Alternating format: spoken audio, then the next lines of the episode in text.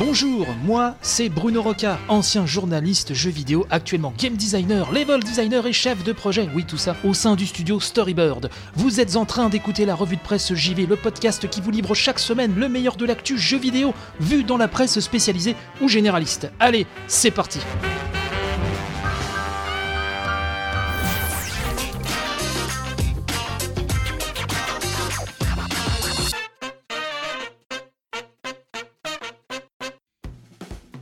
Bonjour et bienvenue à toutes et tous dans la revue de presse JV. J'espère que vous allez bien, que le week-end, que la semaine qui a précédé s'est excellemment bien passé. Il est de coutume dans cette émission de dire que le sommaire est chargé et oh oui, il est une fois encore beaucoup de news à vous livrer car ça bouge, ça euh, gigote, ça frétille dans le milieu du jeu vidéo au-delà des rubriques habituelles dont vous êtes habitués, j'en suis sûr.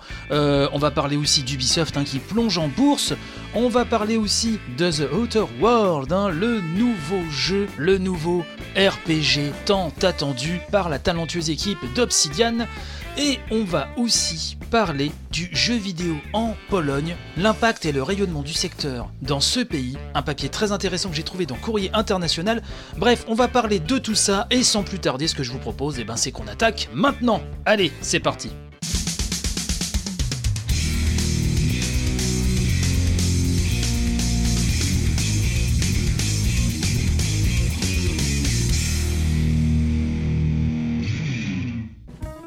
Commençons tout d'abord cette brochette de news avec un petit encart que j'ai pu lire dans Courrier International, un petit encart incorporé dans un grand papier sur le jeu vidéo et la Pologne dont je vous parlerai tout à l'heure dans l'émission. Là, c'est un petit encart concernant le Mexique, et oui, un petit encart euh, intitulé Mexique, la fuite des cerveaux. On nous dit, dans Courrier International, hein, euh, qui rapporte un papier de El País, que le jeu vidéo mexicain s'enorgueillit de titres indépendants célèbres. Hein. Que ce soit le canard de Pato Box ou les félins chapardeurs de Kleptocats qui s'exportent bien, le Mexique est leader sur le marché en Amérique latine avec 55,8 millions de gamers qui dépensent plus de 1 milliard de dollars par an. Oui, c'est le journal dans quel pays qui nous dit ça. Pourtant, on nous rappelle que les Mexicains ne consomment pas local. Et l'industrie vidéoludique du pays souffre en outre d'une fuite des cerveaux vers les États-Unis, un voisin difficile à concurrencer en raison de l'implantation solide et ancienne des plus grands studios du genre. Pour commencer cette brochette de news, voilà, je tenais à vous donner cette petite vignette, hein, cette euh, petite lecture du marché mexicain du jeu vidéo. Je trouvais ce point de vue très intéressant et je voulais vous en parler euh, ce matin. Vous le savez, ça a fait trembler Internet, ça a fait trembler les réseaux. The Last of Us Part 2 sortira finalement le 29 mai 2019 et oui, c'est le journal du geek qui nous dit ça, qui nous rappelle que bah, le jeu est attendu par de très très très très très nombreux fans hein, sur PlayStation 4, dont euh, je fais partie, vous le savez. The Last of Us Part 2 sortira finalement le 29 mai 2020 au lieu du 21 février 2020. Mon dieu, c'est une catastrophe Trois mois de retard, donc qui selon euh, Naughty Dog seront bénéfiques au jeu pour peaufiner, je cite, chaque détail tout en réduisant la charge de travail qui pèse sur notre équipe. Alors, j'ai vu certains, ça y est, se mettre à pleurer, se mettre à râler, essayer de chercher le pourquoi du comment. Écoutez, il faut savoir raison garder. Naughty Dog, ce n'est pas la première fois d'ailleurs qu'il repousse un jeu pour le peaufiner, et je trouve ça très très bien. On va se comporter hein, en adulte responsable et pas en enfant gâté. On peut attendre quelques mois de plus, hein, surtout que là l'actualité du JV est quand même assez euh, florissante. Alors vous savez, moi je suis très fan de Naughty Dog, j'attends énormément The Last of Us Part 2, mais tout ceci est au bénéfice du jeu. Alors certains euh, ont commencé à parler aussi de bouchons, de sorties, qu'il n'y aurait pas qu'une raison de peaufinage à ce report. Bon écoutez, peut-être, et pourquoi pas finalement, ils seraient également dans leur droit. Attendons gentiment, voilà, et euh, le bonheur n'en sera que plus grand quand on pourra repartir avec Ellie et Joël dans ce jeu hein, qui sera vraiment l'une des dernières grosses cartouches de la PS4. Suda 51, Goichi Suda et Sueri 65 annoncent Hotel Barcelona. Alors c'est deux de mes créateurs favoris.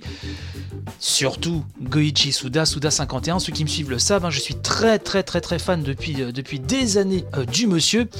Et donc Gamecult nous résume un petit peu ce qui s'est passé, puisque euh, moi en parallèle du boulot, j'avais mis le, stream, hein, un stream d'hygiène de Japan, on n'a pas appris grand chose finalement. Et oui, une présentation qui a été streamée hein, sur YouTube par IGN Japon. Suda Goichi donc et Hidetaka Suehiro ont levé le voile, nous dit Gamecult, sur Hotel Barcelona, leur toute première collaboration. Alors, le papier euh, de GK nous rappelle que Suda 51, hein, c'est Killer 7, No More Heroes, ce Silver Case, Swery 65, l'excellent Deadly Premonition, The Good Life plus récemment.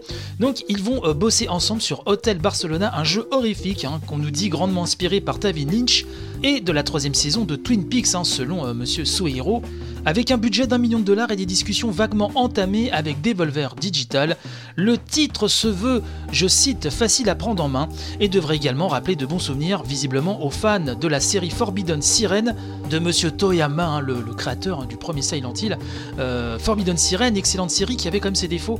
Monsieur Toyama d'ailleurs a été euh, plus ou moins contacté, plus ou moins officiellement visiblement, alors est-ce que c'est de la com ou pas, pour venir participer au projet euh, et apparemment il serait, il serait ok. Bref, ça s'est fait un petit peu dans un mélange de spontanéité, euh, du côté pas préparé du tout, puisque apparemment Goichi Suda aurait trouvé le nom d'hôtel Barcelona quelques minutes avant le stream. Bah, on est là dans le côté punk, hein, qui aime bien revendiquer euh, Suda 51. Euh, donc pour l'instant, on n'a vraiment aucune, euh, aucune idée de ce que ça va être, y compris au niveau des plateformes visées, même si le mobile, la Switch et Google Stadia ont été évoqués. Donc on attendra d'en savoir un petit peu plus, mais bon, vous me connaissez, hein, dès que j'en saurai plus, ce sera en news dans une prochaine émission. On va parler aussi de la suite euh, de cette histoire, vous savez, concernant le joueur Blitz Chang, hein, qui avait, euh, lors d'une interview, vous savez, ce, joueur professionnel d'Hearthstone, qui après euh, une compétition avait soutenu hein, les manifestants à Hong Kong durant une interview d'après-match.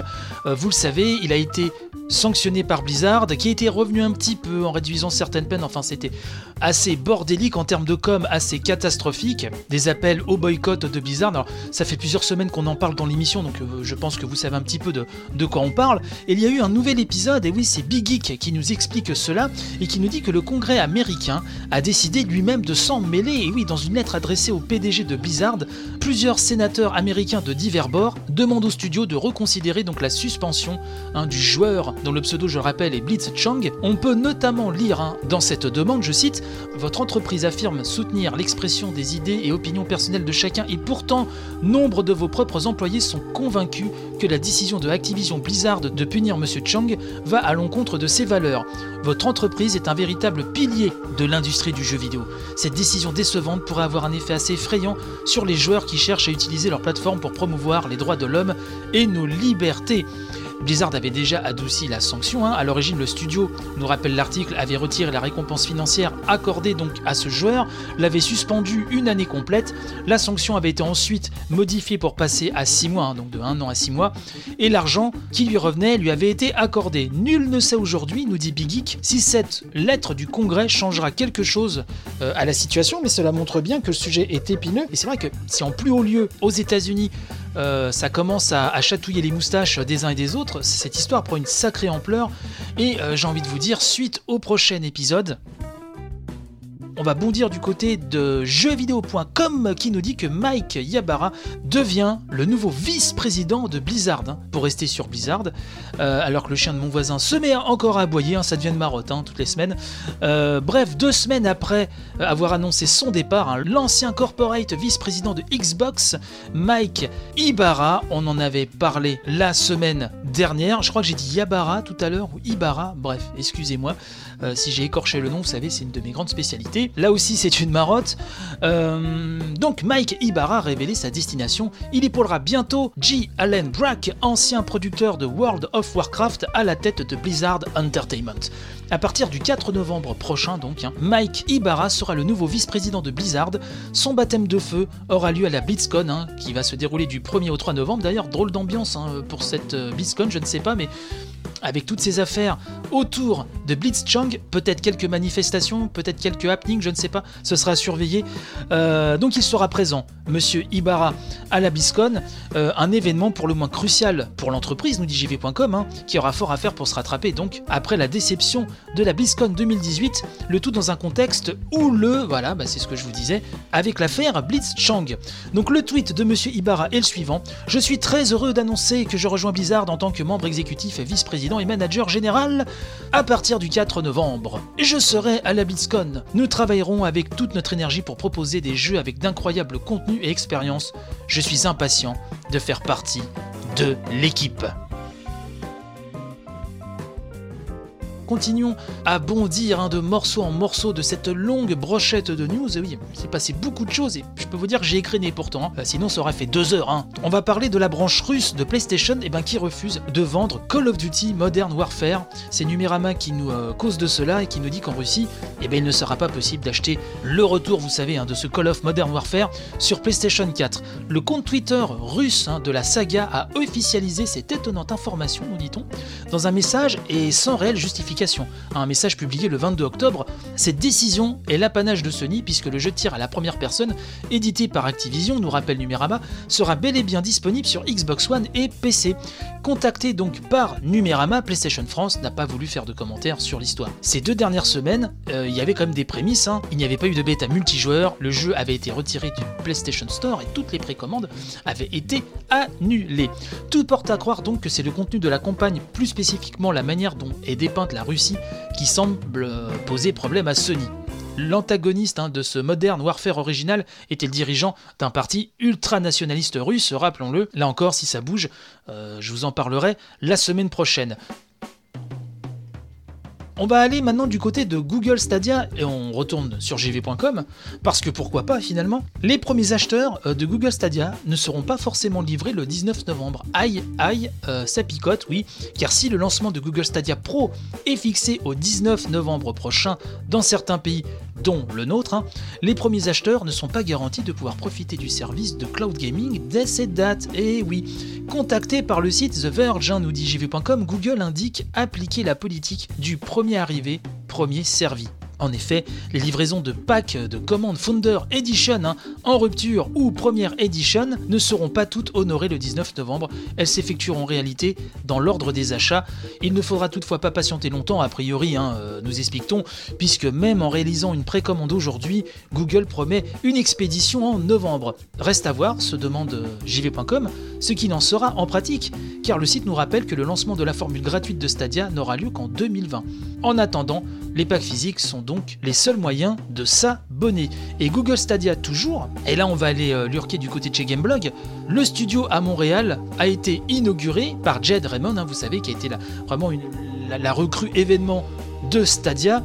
Euh, donc studio inauguré à Montréal le 24 euh, octobre hein, euh, dernier plus précisément.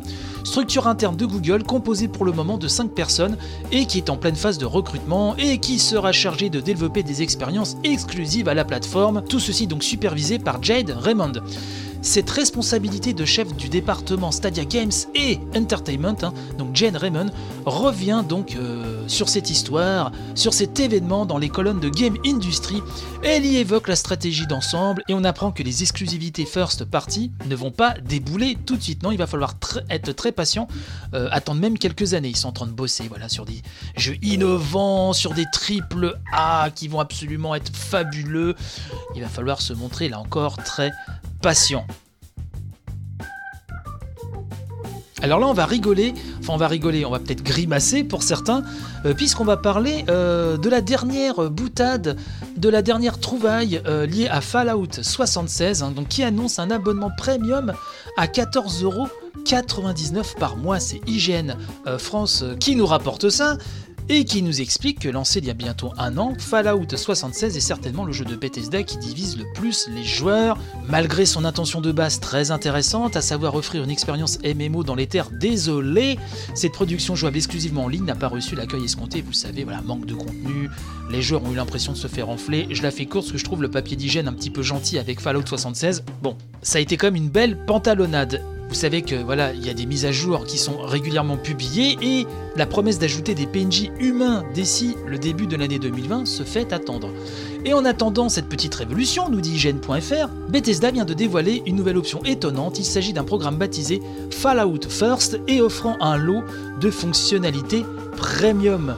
Oui, nous y retrouvons une boîte de stockage d'une taille illimitée, une tente de survie à placer où bon vous semble, 1650 atomes par mois, une tenue de ranger, un pack d'émoticônes, tout cela facturé 14,99€ par mois et la possibilité de créer des mondes privés également.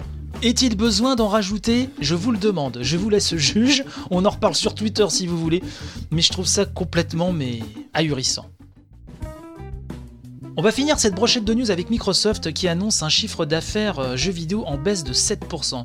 Oui, là on retourne sur Gamecult qui nous dit que comme Microsoft en avait récemment informé ses actionnaires, ses bilans économiques trimestriels laisseront désormais échapper encore moins d'informations concernant ses activités jeux vidéo. Cette nouvelle formule induit principalement la disparition du nombre d'utilisateurs actifs au Xbox Live et se contente de surveiller l'évolution du chiffre d'affaires tout en apportant quelques détails complémentaires sur les tendances du moment.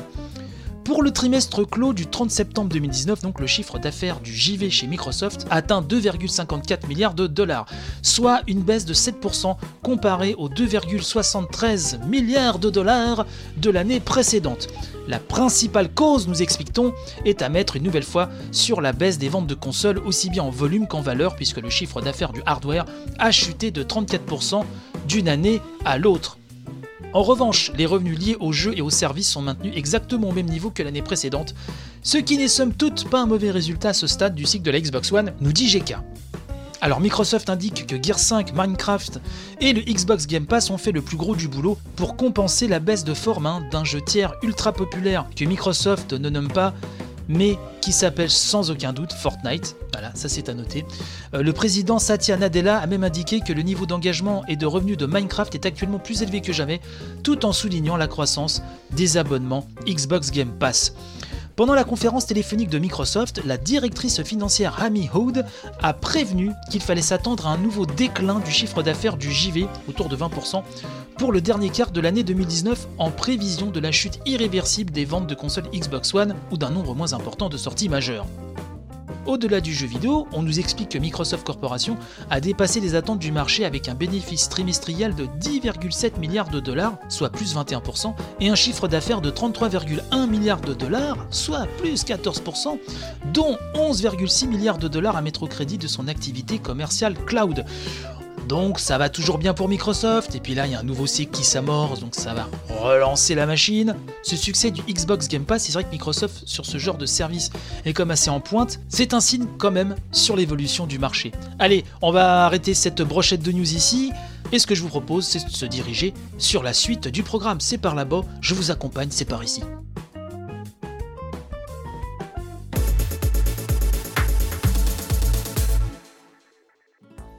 Est temps, chers amis, de vous donner le résultat du sondage. Le sondage qui a été posté sur le compte Twitter de l'émission, là, pour la semaine qui vient de s'écouler. Sondage qui concernait la version PC de Red Dead Redemption 2, oui, qui sort le 5 novembre, hein, ça approche. Ça approche de plus en plus. Donc, je vous demandais quel était votre sentiment par rapport à cette sortie de Red Dead 2 sur PC. Vous êtes 10% à m'avoir dit que c'était l'occasion de s'y mettre vous n'avez pas fait le jeu jusque-là, que ce soit sur PS4 ou sur Xbox, et du coup, bah pour vous c'est l'occasion, j'imagine que vous avez le PC qui a les reins assez solides pour euh, supporter le jeu. 2% d'entre vous m'ont dit c'est l'occasion d'y retourner, donc là clairement... Euh, vous n'avez pas envie de remettre le couvert sur PC. Mon PC n'est pas assez puissant à 17%. Oui, 17% des 121 votants n'ont pas la machine hein, pour faire tourner le jeu et je m'en tartine les miches à 70%. Alors là, c'est vraiment, euh, c'est clair et net, ça le mérite euh, vraiment d'être tranché là pour le coup. Mon avis perso, puisque je ne peux pas m'empêcher de donner mon avis, c'est que j'aimerais bien le refaire sur mon PC, mais j'ai peur effectivement, euh, même si j'ai un PC quand même qui est assez costaud, euh, j'ai peur d'éventuels soucis techniques. Donc moi j'aimerais me replonger dans Red Dead 2 que j'ai vraiment aimé, hein. vraiment euh, ça a été pour moi une, des plus grosses claques de l'année dernière. Euh, j'aimerais un jour le refaire sur une version PlayStation 5 pourquoi pas hein, Ils nous ont fait le coup avec GTA V.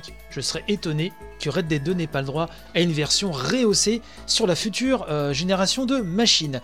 Bref, nouveau sondage là donc euh, qui est euh, tombé sur le compte Twitter de l'émission, hâte revue de presse j'y vais tout coller. Et là je vous parle eh ben de la Paris Games Week. Oui, je vous pose une question. Rapport à ce salon dans le feutré, très calme, très cool pour personnes qui veulent un peu s'isoler du brouhaha de nos grandes villes, voyez-vous. Donc allez répondre à ce sondage et puis bah merci encore à tous ceux qui ont participé. Vous êtes beaux.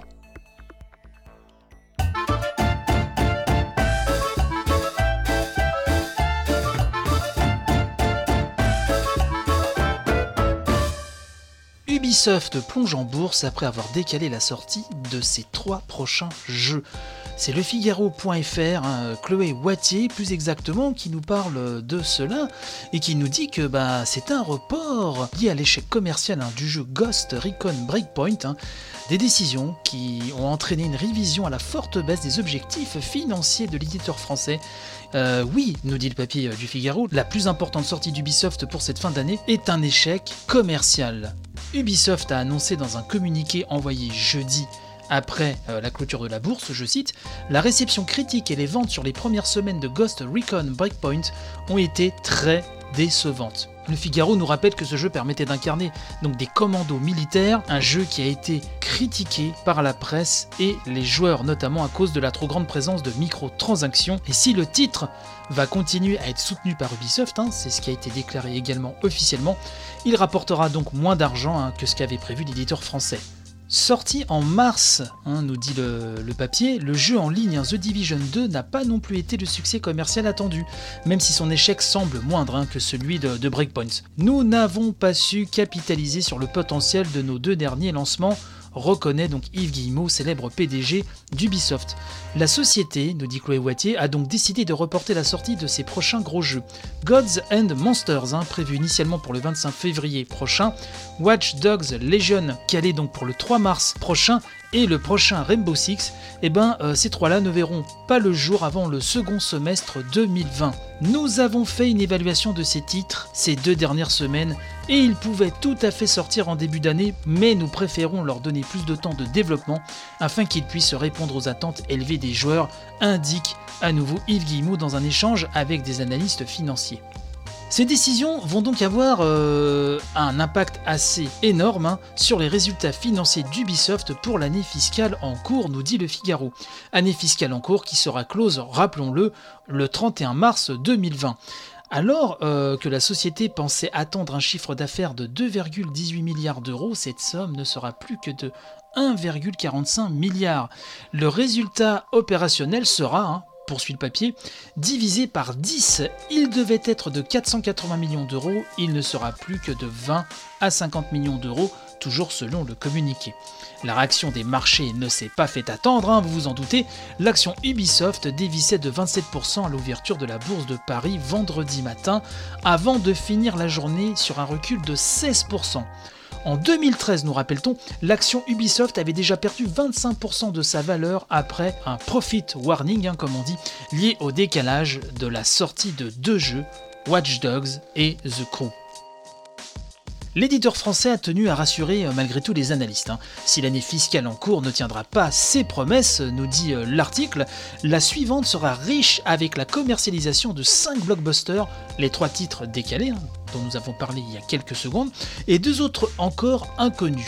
Le chiffre d'affaires devrait remonter à 2,6 milliards d'euros avec un résultat d'exploitation de 600 millions d'euros. Yves Guillemot nous dit, je cite, Nous sommes extrêmement déçus, hein, donc par la situation actuelle, mais nous reviendrons sur nos rails l'année prochaine et le futur s'annonce radieux. Ubisoft pense avoir identifié, euh, nous dit-on, les raisons de l'échec commercial hein, de Ghost Recon Breakpoint. La sortie de ce jeu est trop proche de celle de son prédécesseur, Ghost Recon Wildlands, hein, qui a été sorti lui en 2017 et qui a bénéficié de nombreuses mises à jour et de contenus additionnels en deux ans. Le titre ne serait pas, dit le communiqué, je cite, venu avec suffisamment d'éléments de différenciation et les innovations, je cite à nouveau, n'ont pas été parfaitement largement implémentés et ont été fortement rejetés par une partie importante de la communauté. Nous devons donner du temps de développement à nos jeux, nous le faisons déjà depuis plusieurs années, mais il ne doit pas y avoir d'exception, donc ajoute Yves Guillemot.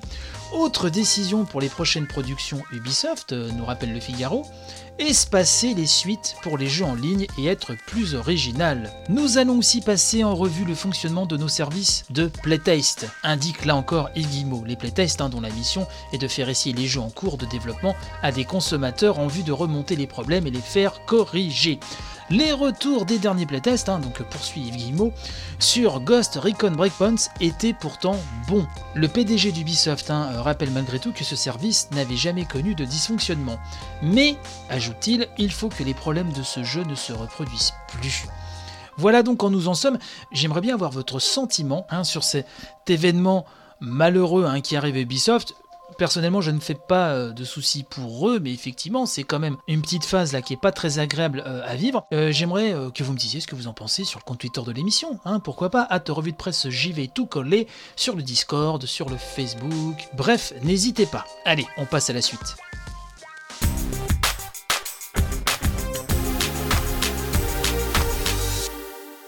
Vous aimez la revue de presse JV, déjà vous êtes quelqu'un de très bien, et vous désirez soutenir l'émission tout en obtenant de chouettes contreparties, eh ben sachez, chers amis, qu'il y a une page Tipeee pour cela, www.tipeee.com slash la revue de presse JV. Le lien de la page, hein, bien sûr, sera dans la description de l'émission. Donc vous pouvez contribuer très facilement, hein. ça se fait en un clic, vous pouvez stopper votre don en un clic également, comme bon vous semble, quand vous voulez. Tout ça est hyper sécurisé, il n'y a aucun souci. Donc les contreparties sont quand même assez cool. Vous pouvez avoir accès en avance au sommaire de l'émission et de ses modifications au fil de la semaine, hein, donc sur le blog Tipeee. Vous pouvez proposer des sujets pour la brochette de news. Vous pouvez aussi proposer des coups de cœur, des coups de gueule en rapport avec l'actu qui seront lus dans l'émission s'ils sont sélectionnés. Et vous pouvez aussi participer à la grande revue de presse JV, la grosse émission presque mensuelle, hein, où entouré de tipeurs, on débriefe les gros sujets de l'actu qui ont fait le mois, entre autres choses. Donc d'avance, merci pour votre soutien. Merci mille fois aux tipeurs qui supportent vraiment ce podcast de l'amour. Donc c'est tipeee.com slash la revue de presse JV. D'avance, un grand merci à vous. Deux coups de cœur cette semaine, deux coups de cœur de tipeur. Le premier de Pipoletsu qui nous dit coup de cœur absolu pour Dragon Quest 11 S. Dans une année où Blue Stain a placé la barre si haut en Metroidvania que je croyais le titre de Gotti déjà joué, Dragon Quest 11 S, donc la version Switch hein, de Dragon Quest 11, on en a pas mal parlé dans l'émission, DQ11 S est venu me rappeler pourquoi j'aimais la série. Toujours très traditionnel mais sans aucune des frustrations du passé, le jeu offre une démonstration en termes de rythme et surtout de l'imitation des fameuses dissonances ludo-narratives. Quand quelque chose de dingue se passe dans l'histoire, ça impacte aussi le système de jeu en particulier dans l'hexagramme, le lieu de développement des compétences des personnages. Je n'avais pas pu y consacrer le temps nécessaire sur PlayStation 4 pour diverses raisons, mais c'était sans doute un signe de l'univers pour me dire d'attendre ce jeu sur Switch qui a d'ailleurs été le premier annoncé sur Switch dans une promesse, nous rappelle Pipolitsu, faite à Satoru Iwata. Seul bémol, le mode 2D implémenté bizarrement, obligeant à refaire certaines parties du jeu ou bien en spoilant des événements futurs. Néanmoins, les environnements sont tous totalement repensés en 2D, ce qui fait que réellement, on ne refait pas tout à fait la même chose. La durée de vie est gargantuesque, le post-game absolument fondamental à faire, et je me souviendrai du casting comme un des plus réussis depuis Dracway 7, mon épisode favori ever, rappelons-le, le fameux épisode PlayStation. Une bave donc, nous dit-il, pas inattendue, mais une bave d'une rare intensité, même dans une année formidablement chargée. Merci pour ce cri d'amour, hein, Pipolitsu fait à Dragon Quest 11 S, donc la version Switch de ce 11e épisode de la saga légendaire d'Enix, Square Enix maintenant. Guiro, lui, euh, nous parle de Ring Fit Adventure, gros coup de cœur donc pour euh, ce successeur à Wii Fit. Hein. C'est plug and play, nous dit-il, ça permet de se dépenser sans sortir de chez soi et sans presque s'en rendre compte. C'est bien pensé et complet. On voudrait encore plus de mini-jeux, mais il y en a déjà entre 10 et 15. Le mode solo est bien fichu, même si on voudrait pouvoir zapper quelques passages lors de l'intro un poil trop longue et lente, surtout quand on recommence une deuxième fois pour son enfant et soi-même. Merci Pipoletsu, merci Guy Hero pour vos coups de cœur, et puis bah les autres, euh, autres tipeurs, je vous attends à bras ouverts.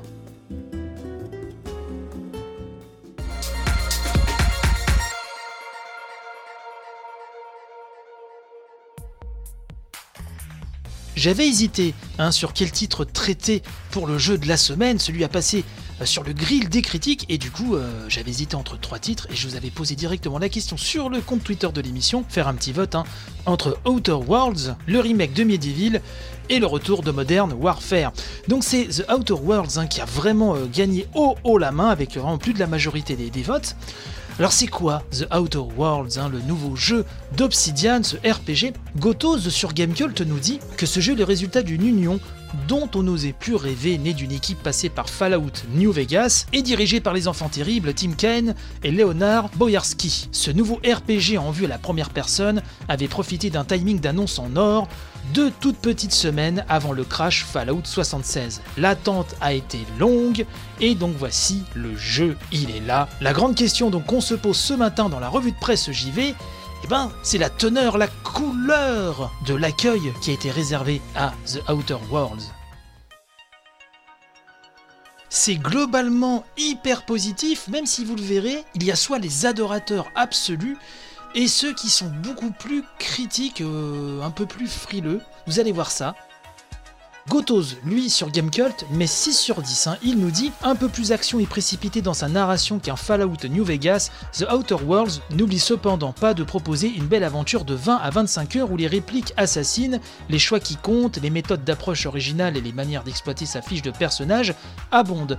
Sa plus grosse limitation, c'est finalement celle de ses ambitions, avec une épopée enfermée dans des cartes un peu trop petites, un peu trop balisées, où l'exploration, les distances et l'errement n'existent plus du tout.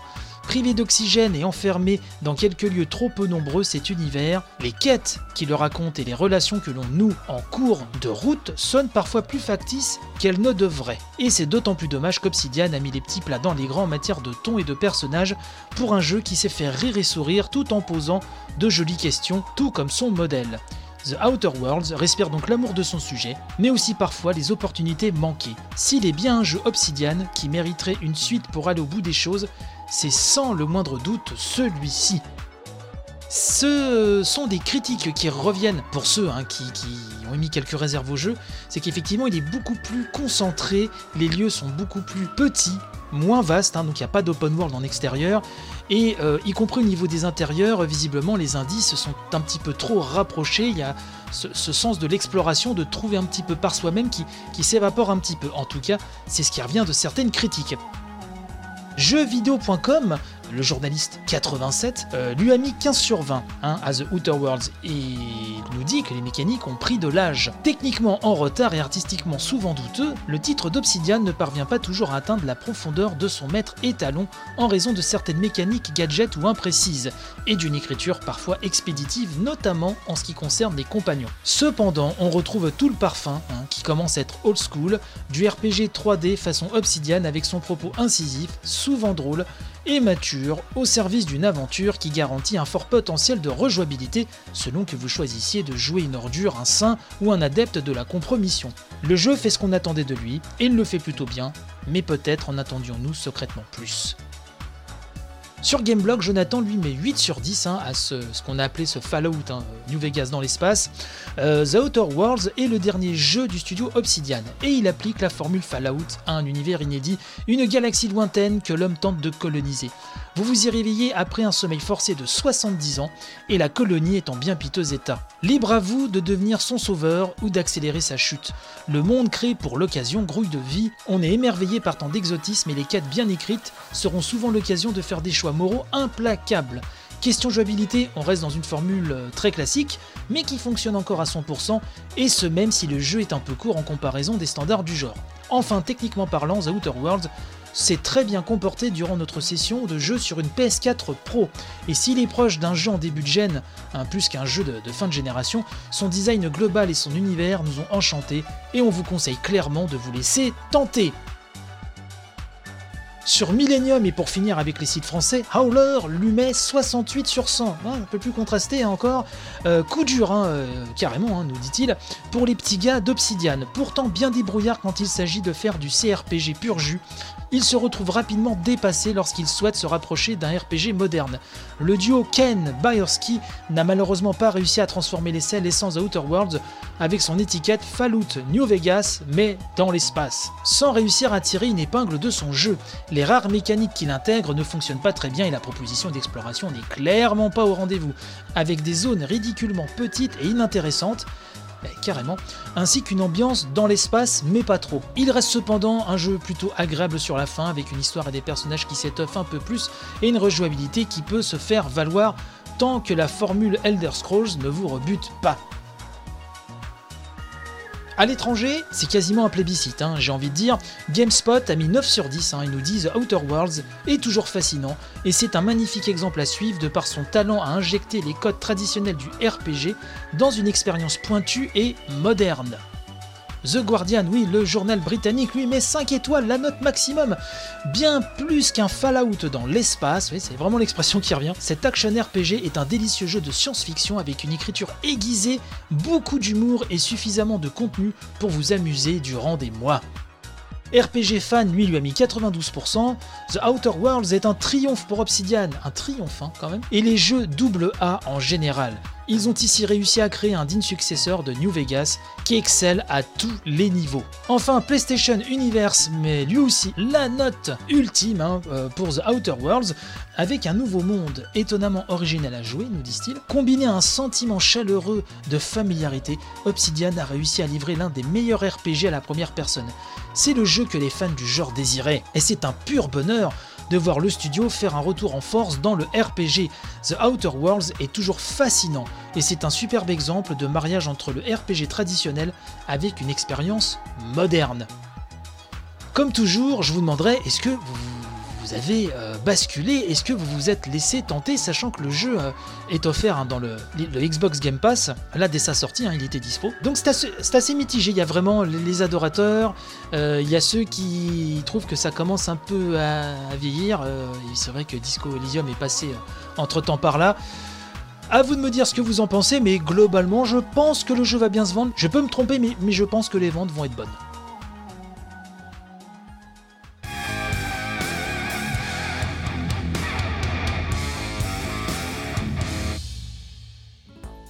Cette émission vous plaît, n'hésitez pas à en causer autour de vous, à partager un max sur les réseaux sociaux, c'est vraiment super important. Un commentaire, une question ou juste une envie de tailler le bout de gras avec votre serviteur et les autres auditeurs, eh ben c'est simple, il y a le compte Twitter de l'émission, at revue de presse JV tout collé. Il y a aussi la page Facebook, hein, vous tapez simplement revue de presse JV et bim, vous tombez dessus. Sinon, l'émission a un superbe Discord abritant une non moins superbe communauté. Tous les liens, de toute façon, sont en description de cet épisode. Je rappelle que toutes les éditions sont dispo H24 sur iTunes, Deezer, Spotify, YouTube et sur quasiment toutes les applis de podcast, sans oublier la web radio Play Geek, hein, où l'émission est diffusée chaque mercredi. Bref, je suis partout. Oui, c'en est presque flippant.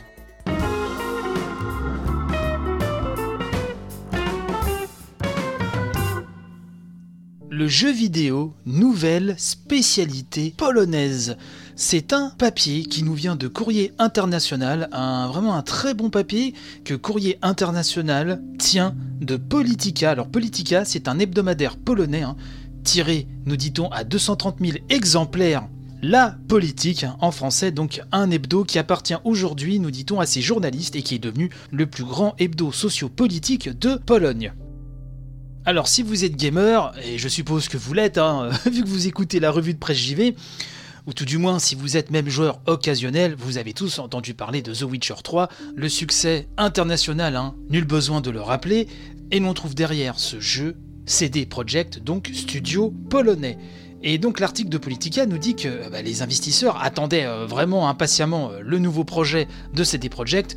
Vous le savez, nous le savons depuis fort fort longtemps, ce nouveau projet, c'est bien sûr Cyberpunk 2077 que le monde entier attend. Et, euh, nous dit Politica, de l'accueil hein, qui sera réservé à Cyberpunk 2077 dépendra l'avenir de CD Projekt. C'est pourquoi le jeu se donne tous les moyens, il s'annonce extrêmement ambitieux, il y a aussi la présence hein, de la star Kenny Reeves, etc. Politica euh, nous rappelle qu'il y a encore une dizaine d'années, les actions CD Projekt valaient moins de 1 euro Donc les créateurs de The Witcher étaient même proches de la faillite. Alors que les banques, nous dit-on, leur refusaient des financements, un homme d'affaires a pris le risque d'investir. Lorsque le cours a rebondi à 1,60 euros, il a revendu ses parts en faisant une excellente affaire. Il a reconnu plus tard qu'il s'agissait quand même d'un geste stupide car s'il avait attendu, il se serait fait comme beaucoup plus de brousouf. Bref, à présent, euh, Politica nous dit que les investisseurs attendent volontiers et traite les jeux vidéo non plus comme des jouets hein, ou comme un simple loisir, mais comme un secteur à part entière de l'industrie du divertissement. Il était temps les gars. Hein.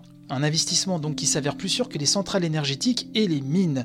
Le parcours des trois fondateurs de CD Projekt, hein, entrés au classement des plus grandes fortunes polonaises, sont de vraies sources d'inspiration pour des milliers de jeunes passionnés qui veulent suivre leur exemple. Et donc on comprend à travers ce papier eh ben, que derrière le, grand succès de CD Projekt, il y a beaucoup de passionnés euh, de jeux vidéo. Alors je ne parle pas forcément des investisseurs hein, euh, qui n'y voient là qu'un intérêt financier, mais en parlant vraiment de passionnés de jeux vidéo, ben, beaucoup rêvent euh, en Pologne d'un succès comme The Witcher, donc on a divers témoignages euh, dans ce papier, notamment euh, celui de Piotr, hein, un étudiant et un joueur passionné qui veut devenir développeur, qui veut devenir créateur de jeux. Il nous dit au départ, il n'est pas indispensable d'avoir un super ordinateur ou des logiciels professionnels qui coûtent un bras. On peut créer un jeu vraiment pas mal avec des outils disponibles sur internet et qui sont parfois gratuits, comme le moteur Unity par exemple. C'est l'élément le plus important du programme grâce auquel le jeu pourra fonctionner. Si on a besoin, il est toujours possible de poser sa question sur le web, car Unity est utilisé dans le monde entier. Alors on nous dit que ce jeune Piotr hein, a une idée de jeu, hein, et qu'il est justement en train de former une équipe. Bien sûr, euh, nous dit Politica, il connaît ses limites. Hein. Ce ne sera donc pas un projet gigantesque, mais plutôt un jeu récréatif et destiné à des joueurs occasionnels. Sur ce marché, il y a toujours de la demande le fameux casual gaming. Toutefois, nous dit l'article, si ce premier produit marche et que l'équipe se révèle capable de fournir de bonnes idées, peut-être qu'elle ira plus loin et fondera son propre studio, et alors, qui sait? Un peu plus loin, nous avons le témoignage de Christophe Kostowski, fondateur, président et actionnaire principal de Playway, une structure hein, qui produit et qui édite des jeux cotés en bourse. Il nous dit Selon mes calculs, un jeu sur sept marche et rapporte de l'argent. C'est pourquoi il faut en produire beaucoup et les mettre rapidement en vente, car un jeu réussi peut couvrir les coûts de plusieurs échecs. Alors sa stratégie à ce monsieur, nous dit-on, consiste à identifier des jeunes créateurs, à leur apporter un soutien financier et technique, puis à éditer et promouvoir le produit fini. Monsieur Kostowski nous dit également, je cite, Nous avons 50 filiales qui créent des jeux pour nous. Alors le dossier nous dit que lui-même n'est pas joueur, hein, mais par conséquent donc il se fie non pas à ses propres goûts, mais plutôt au potentiel hein, que les jeux peuvent avoir sur le marché. Par exemple les jeux de simulation. Quand il a eu l'idée, ce monsieur Kostowski, de Car Mechanic Simulator, hein, une simulation de garage automobile, personne n'y croyait. Qui allait se prendre pour un mécano dans un garage virtuel, nous dit-on, même reproduit de façon assez réaliste, quand on peut dans d'autres jeux trouver des épées magiques et faire la peau à des hordes de zombies. Bon là c'est un petit peu caricatural, mais voilà, vous voyez un petit peu l'idée. Malgré tout, nous dit Politica, le produit s'est vendu à des centaines de milliers d'exemplaires à travers le monde et a généré des millions de bénéfices. Alors je ne connaissais pas Car Mechanic Simulator. Je ne sais pas si certains d'entre vous y ont déjà joué, je l'ai découvert avec ce papier. Playway mise donc, nous expliquons, sur des jeux de simulation et il en propose beaucoup, beaucoup, dont certains sont assez particuliers. Les joueurs peuvent ainsi entrer dans la peau d'un sans-abri, d'un huissier, d'un voleur, voire d'un prêtre. Ce sera intéressant d'aller jeter un œil à ces jeux-là. Bref, déjà en ligne sur Steam, poursuit l'article, la courte bande-annonce de Priest Simulator, non simulateur de prêtre, nous fait dire que ce ne sera pas un jeu éducatif pour des candidats au séminaire, mais plutôt un jeu d'aventure assez controversé avec des éléments d'horreur et d'humour. Monsieur Kostowski, toujours lui, ne peut pas discuter de ce projet réalisé par Ultimate Games, un des studios appartenant à l'écurie Playway. Le marché montrera si le concept du jeu, comparé dans les médias polonais au film Claire, clergé hein, en français, un film qui avait été très critique à l'égard de l'église catholique, donc on va voir si ce jeu se vend. Les Polonais ne représentent pas une part importante de nos ventes. La plupart des téléchargements sont originaires des États-Unis, de Chine et d'Europe occidentale, donc nous précise le patron de Playway. En Pologne, donc, il existe déjà plus de 200 studios de création de jeux vidéo dans tous les genres et sur tous les supports possibles, hein, PC, console, mobile.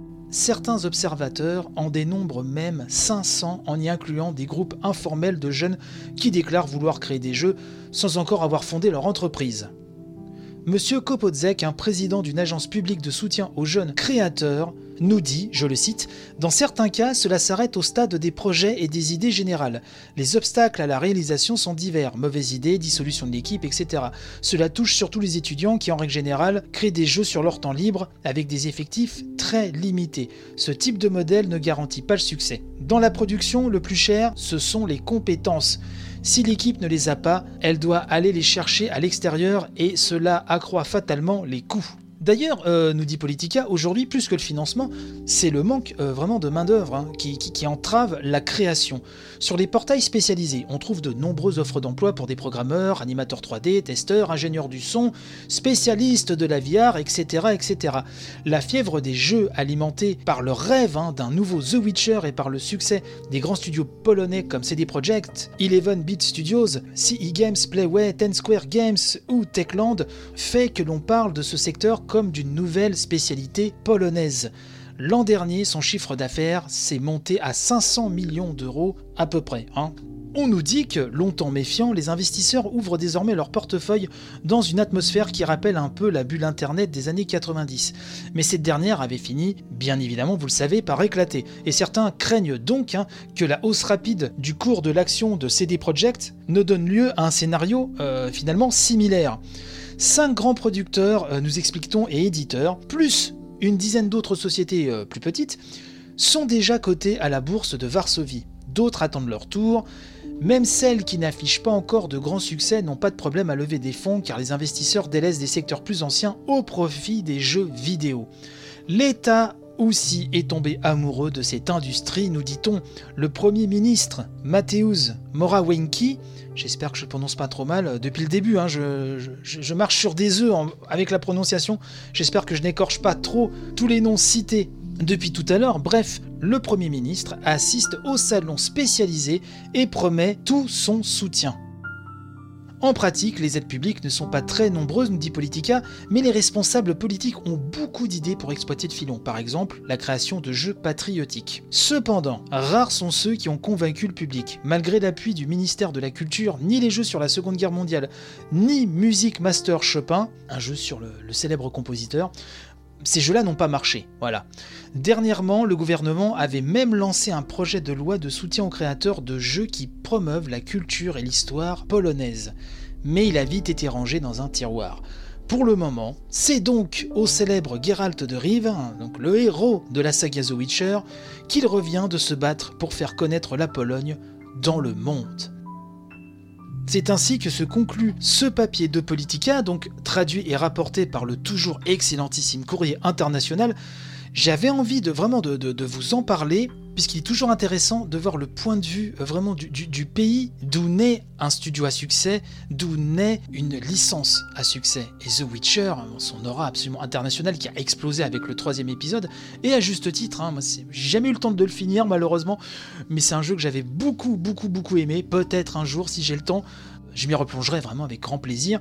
C'est intéressant de voir le point de vue euh, polonais, surtout d'un hebdo là-bas qui a pignon sur rue, qui est respecté, énormément même apprécié, nous dit-on, par l'intelligentsia polonaise. Donc c'est intéressant de voir ce point de vue-là.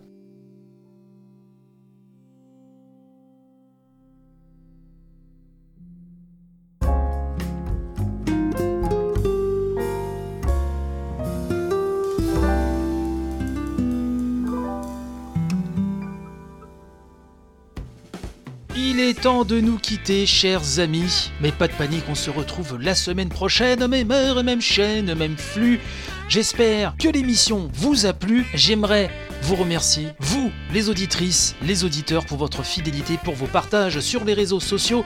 J'aimerais remercier tous les tipeurs, les contributeurs de l'émission. Encore mille merci pour votre soutien et bienvenue à Crocodine, un nouveau tipeur. Merci à toi Crocodine. N'hésite pas à venir participer dans les salons dédiés sur le Discord.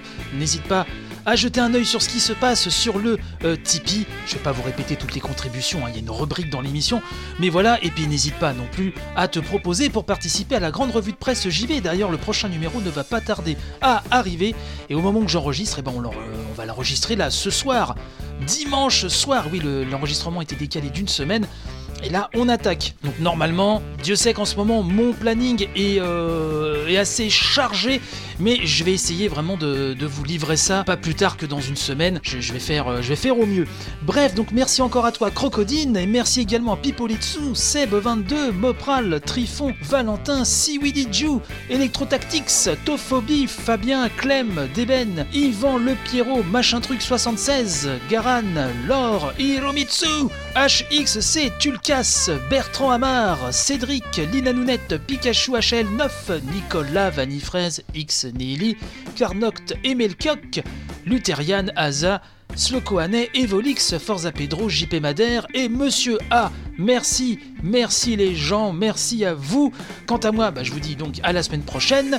Panache et robustesse pour les jours qui arrivent. Gros béco et à tantôt. Bye bye.